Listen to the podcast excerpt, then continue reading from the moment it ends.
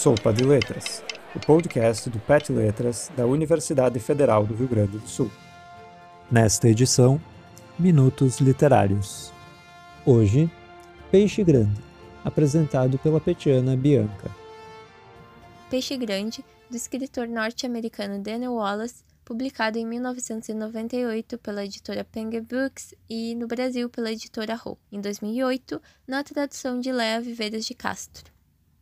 Eu gosto muito dessa história, eu tenho uma relação interessante com ela. Eu vi a primeira adaptação para o cinema, feita em 2004 pelo diretor Tim Burton, e quando eu encontrei o livro num sebo, eu fiquei bem surpresa com a identidade de cada uma das obras. Ambas as mídias vão nos apresentar a história do William Bloom, acompanhando os últimos momentos da vida do pai, Edward Bloom, que está muito doente. Em vida, esse pai colecionou grandes feitos que nunca pareceram muito verossímeis para o filho. E agora Edward está no final da vida e Will passa a recordar todas essas histórias que foram contadas ao longo dos anos para ele e pensa sobre esse homem à sua frente e o homem das histórias. Peixe Grande é uma história sobre histórias e é uma história sobre a relação desse pai e desse filho. É interessante como o subtítulo de cada uma das edições, no inglês e no português, optam por evidenciar um desses temas. Na tradução literal, o subtítulo da edição do inglês quer dizer um romance de proporções míticas, e no português ficou uma fábula de amor entre pai e filho. Então a gente tem a fábula, que pode indicar talvez o sentido, mas eu acho que ainda é um sentido um pouco diferente de proporções míticas. O Edward Bloom, ele me chamou a atenção porque me lembrou o ensaio O Narrador do Walter Benjamin. Nesse ensaio, Walter Benjamin vai comentar a obra do escritor russo Nikolai Leskov, para abordar a figura do narrador. Ele vai falar de uma série de transformações na maneira de contar histórias na literatura. Ele comenta sobre o romance e aquelas transformações da época em que ele está vivendo e classifica o narrador clássico em dois tipos.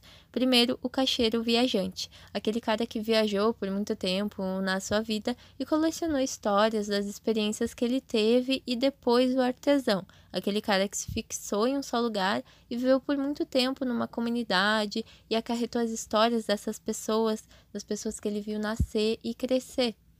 Eu acho que o Edward Bloom se relaciona muito com o primeiro tipo. O autor fala na citação: se os camponeses e os marujos foram os primeiros mestres da arte de narrar, foram os artífices que aperfeiçoaram. No sistema corporativo, associava-se o saber das terras distantes, trazidos para casa pelos migrantes, com o saber do passado, recolhido pelo trabalhador sedentário. Então, a partir disso, o Edward Bloom pode ser considerado como tipo um representante ancestral moderno do primeiro tipo, pelo caráter do ofício que ele tem, que é que se configura como comerciante migrante em ambas as mídias.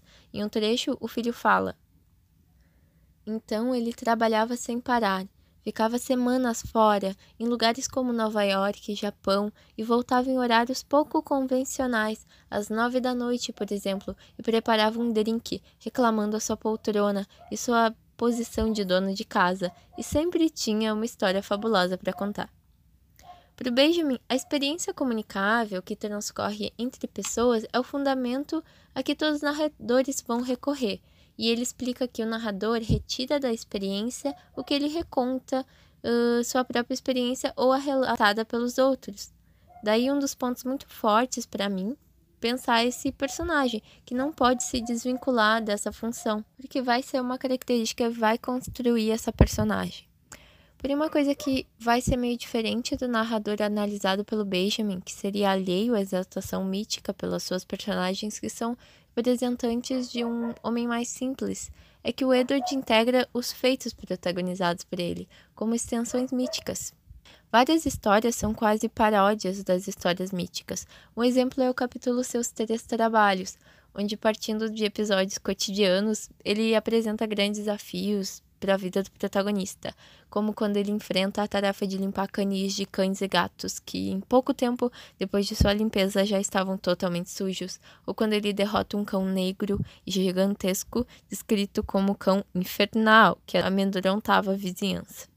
O que, né, parece uma referência aos doze trabalhos do herói Hércules, quando ele enfrentou o cão de três cabeças, o Cerberus, e quando ele limpou os estábulos do rei Aldias, desviando o curso de um rio para limpar eles. Porém, é aí que mora o problema, né? A tensão da história.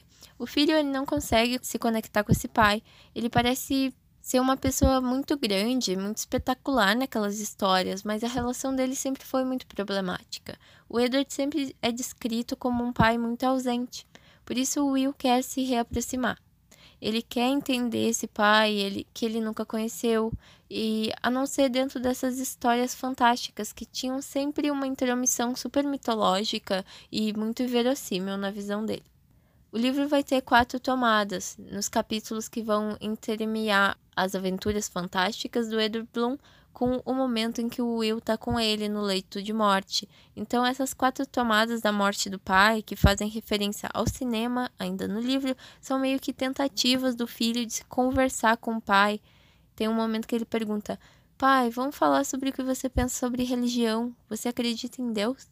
Mas o pai sempre volta, faz uma piadinha, ele fala de outra coisa. Então, esses papéis eles não mudam. O pai continua sendo ele mesmo e o filho só pode terminar aceitando o mistério, aceitando as imperfeições do pai e continuando a tarefa. A gente volta ao tema do narrador, de quem conta aumenta um ponto, da pessoa que vai contar aquelas histórias que ouviu de uma outra pessoa. Tem uma cena muito legal que é o sonho, onde há pessoas em que vão, que vão visitar o pai e elas lotam a casa.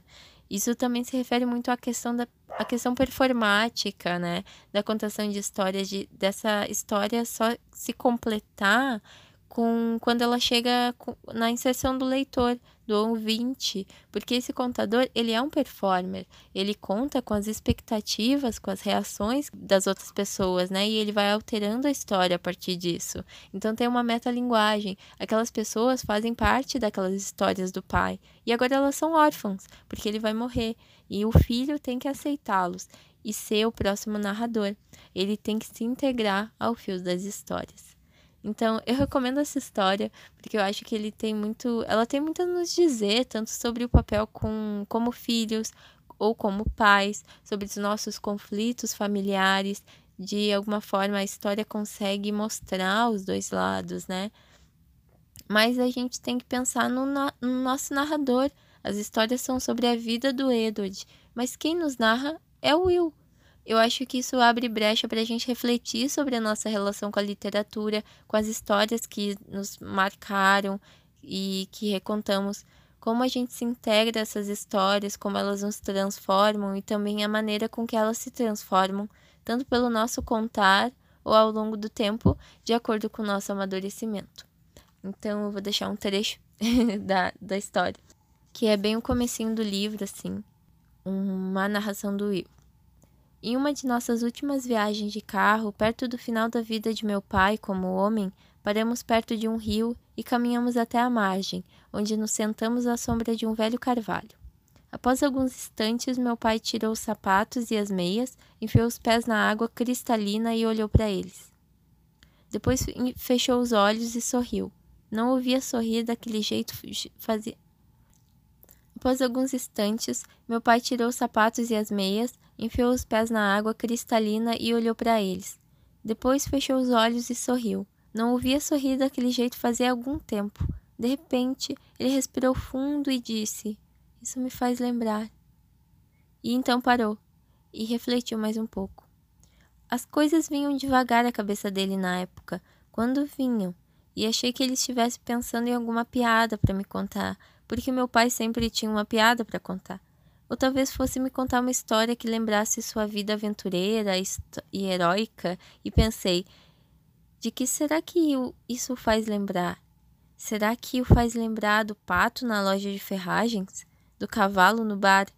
Do menino que batia no joelho de um gafanhoto? Será que faz se lembrar do ovo do dinossauro que ele um dia achou e depois perdeu? Ou do país que ele governou certa vez e por quase uma semana? Isso me faz lembrar, ele disse, de quando eu era menino. Eu olhei para aquele velho, o meu velho com seus velhos pés brancos mergulhados naquele riacho de águas cristalinas, naquele momento tão próximo ao fim da vida, e pensei nele, de repente, simplesmente como um menino, uma criança, um jovem, com a vida toda à sua frente, assim como eu tinha a minha à minha frente. Eu nunca tinha feito isso antes. E aquele, aquelas imagens, o hoje e o ontem do meu pai, convergiram, e naquele momento ele se transformou numa criatura, numa criatura estranha, selvagem, ao mesmo tempo jovem e velha, moribunda e recém-nascida. Meu pai se tornou um mito.